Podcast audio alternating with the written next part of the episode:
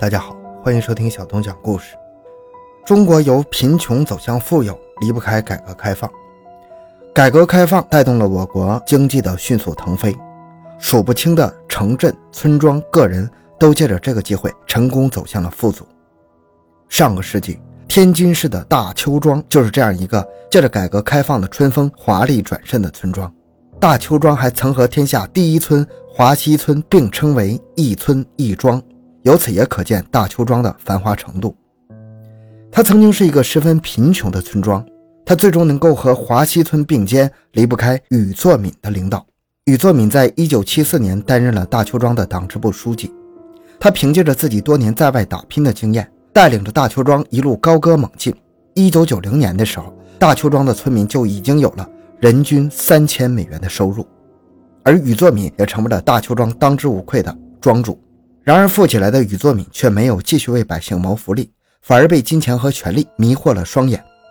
这个曾经朴实的农民，最终发展成了当地的土皇帝，还带领着大邱庄不少人一起参与了犯罪。那么，他是怎样给大邱庄带来发展？他又是怎样走上犯罪道路的呢？他最终的结局又是什么样的呢？欢迎收听由小东播讲的《中国当代教父禹作敏成就大邱庄神话》。最终却惨死狱中。回到现场，寻找真相。小东讲故事系列专辑由喜马拉雅独家播出。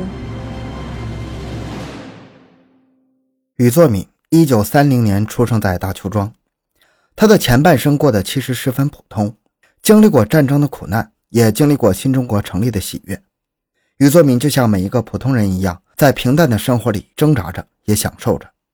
如果说非要说他的前半生有什么不一样的，那可能就是他外出打工，见识到了在各行各业中拼搏奋斗的普通人，这让他对于各行各业的商机有了一些较为敏锐的判断。一九七四年，已经四十四岁的宇作敏回到了大邱庄，他敏锐地感觉到了，或许这个社会将要发生一些不一样的变化了。回到大邱庄以后。他参与了选举，他十分顺利地当选了大邱庄的党支部书记一职。大邱庄曾经是一个十分贫困的村庄，不适合播种的盐碱地、破坏的土坯房和对未来不抱有希望的村民，构成了大邱庄的全部。宇作敏看着自己的家乡在贫困中苦苦挣扎，自然想要做点什么来改变大邱庄的贫困境地。他并没有一开始带着大邱庄的村民开始开庄建厂，他知道。想要建好一个工厂，是需要全庄的人一起努力的。因此，他先用了几年的时间，让村民们对他有了足够的信任。一九八二年，宇作敏觉得时机成熟了，他凭借着自己敏锐的商业嗅觉和来自于村民们的信任，在大邱庄开办了一个印刷厂和一个电器厂。印刷厂和电器厂果然没有辜负宇作敏的期待，很快就为大邱庄的村民们带来了第一桶金。宇作敏大受鼓舞。没过多久，他就不满足于只有印刷厂和电器厂这两个经济来源了。他在大邱庄成立了一个总公司，把印刷厂和电器厂都归在了这个总公司名下。在印刷厂和电器厂获得了足够的资金之后，他又开设了钢厂和制管厂。从新中国成立开始，重工业一直是经济领域的一个重点发展对象，因此宇作敏的钢厂和制管厂很快成为了全国的龙头企业。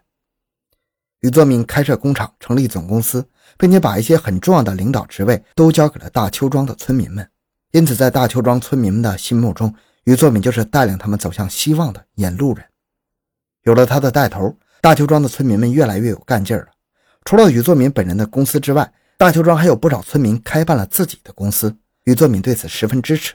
大量的财富让大邱庄摆脱了曾经的贫困形象，他们盖起了新房，开上了新车。过上了以前想都不敢想的日子，大邱庄富起来了，宇作敏的名头也打出去了，越来越多的人知道了这个把盐碱地变为聚宝盆的农民企业家。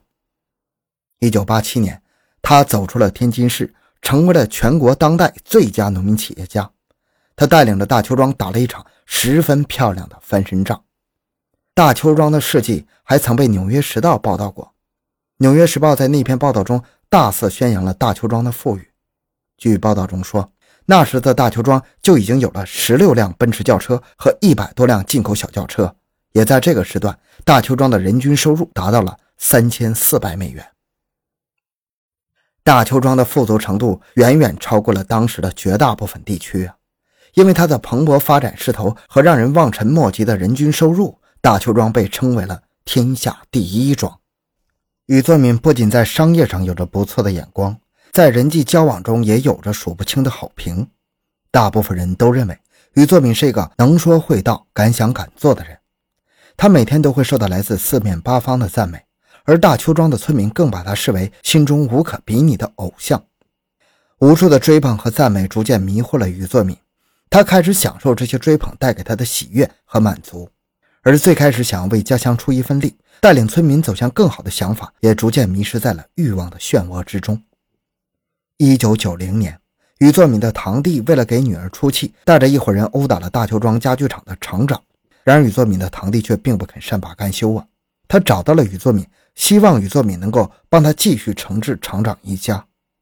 宇作敏答应了堂弟的请求，他派了一伙人抓了家具厂厂长的父亲，并把人带到了大街上，公然殴打。无论厂长的父亲如何恳求，那伙人也没有放过他。这位厂长的父亲最终被人活活打死在街上，只是想要出口气，但是赔上了一条人命。此时的宇作敏已经被荣誉和钱权冲昏了头脑，丧失了基本的道德。他早已忘记了自己的初衷，满脑子只想着如何让自己更有威信，如何让自己收获更多的钱和权利。出了人命之后，他并没有丝毫的收敛。他非但没有主动报案，反而还妄图让那些打人的人逃脱法律的制裁。值得庆幸的是，他并没有成功，警方还是抓到了凶手，并做出了公正的判决。判决之后，宇作敏仍旧没有丝毫的反悔之意，反而认为司法机关这是不给他面子呀。为了报复司法机关的判决，宇作敏带领了大邱庄的村民举行了游行、抗议等活动，还利用权力之便罢免了厂长一家人的工作，并对其全家进行监视。因为实在是不堪其扰，厂长一家最终只能无奈地离开了他们生活了几十年的故土。宇作敏自己失了本心。把他奉为偶像的大邱庄村民，也在他的带领下逐渐丧失了对法律、对道德的基本尊重。一九九二年，从北京来的二十七名学员由班主任带领来大邱庄进行考察。考察过程中，学员和商店女经理发生了争执，女经理二话不说叫来保安，而保安也不分青红皂白的把这二十七名学员一起控制了起来。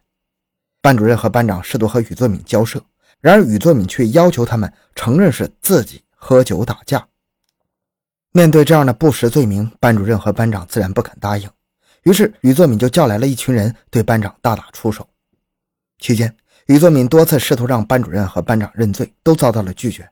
因此，这方单方面的殴打持续了七个小时。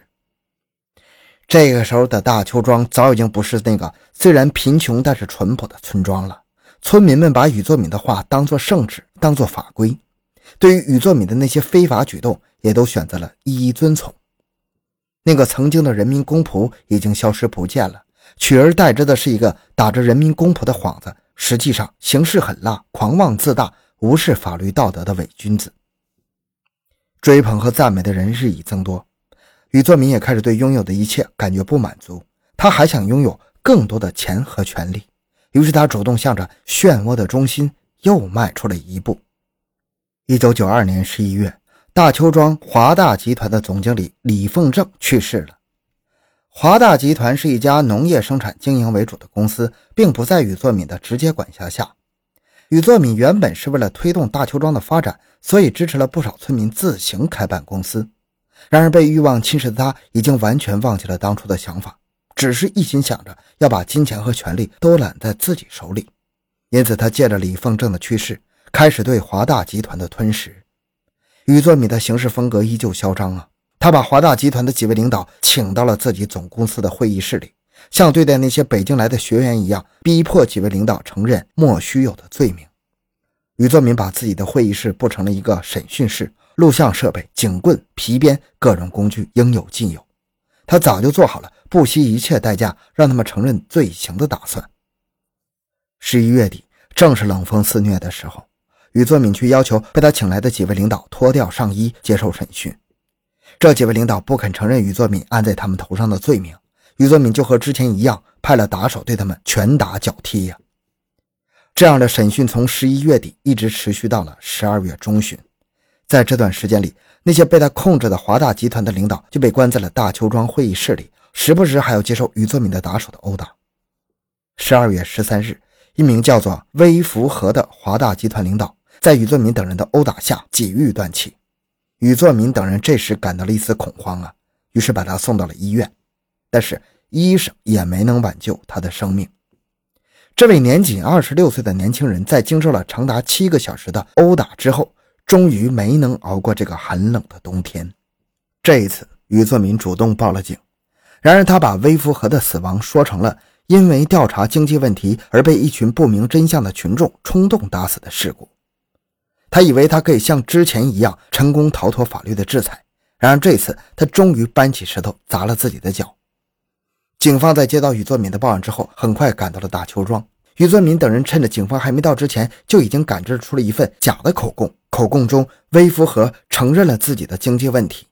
然而，警方却没有仅仅依靠这份虚假的证据就相信了宇作敏的话。警方在对他进行了验尸，验尸结果和宇作敏等人所说的过程完全不符合呀。于是，宇作敏等人的嫌疑一下就大了起来。十二月十五日晚上。警方为了进一步对微福和的案件进行调查，又一次来到大邱庄。于作敏一面担心自己的罪行被警方发现，一面又觉得警方不给自己面子，因此他下令让村民把前来调查的警察全部扣留在大邱庄里，直到天津市长进行干预啊，于作敏才把几位警察放出大邱庄啊。从一九九二年底到一九九三年二月，于作敏一直在和警方对抗。在这期间，他煽动大邱庄的村民，让村民对警方产生了极大的不信任，甚至还一度险些发展成了暴力事件。大邱庄的村民受到他的欺骗，认为警察是为了破坏他们的事业才来的，因此他们疯狂地攻击警方，甚至到了罢课、罢工、持械恐吓警方的地步。为了不影响大邱庄的普通村民，警方一再退让，而宇作敏却正洋洋得意地认为自己是把警方给逼退了。大邱庄俨然是他最坚固的堡垒，只要他不离开大邱庄，警方就很难突破大邱庄村民的层层保护，把他抓起来。事情发展到这一步，警方只能通过其他渠道搜集更多宇作敏犯罪的事实。宇作敏这些年行事太过猖狂，没有丝毫收敛，因此警方在排查走访过程中获取到了很多他的犯罪证据，而这些证据终于让他放弃了抵抗。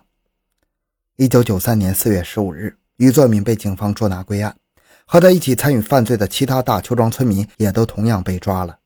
因为证据确凿，他的判决很快就确定了，他一共被判处了有期徒刑二十年。于作敏在监狱中的待遇并不差，后来因为心脏问题还被送到了疗养院，他的妻子也在疗养院陪伴照顾他。一九九七年，于作敏的母亲去世，司法部门也同意了于作敏回家探望。然而，或许是心理防线崩溃，他意识到了自己这些年的罪行。一九九九年十月三日凌晨，他吞食了大量的安眠药，最终抢救无效死亡。宇作敏本是一个普通的农民，他利用自己的商业嗅觉，带领大邱庄走上了一条让人羡慕不已的致富路。然而，随着自己的野心膨胀，他也让大邱庄的村民成为了他犯罪的帮手。他是大邱庄的贵人，也是大邱庄的罪人。好了，这个案件讲完了。小东的个人微信号六五七六二六六，感谢您的收听，咱们下期再见。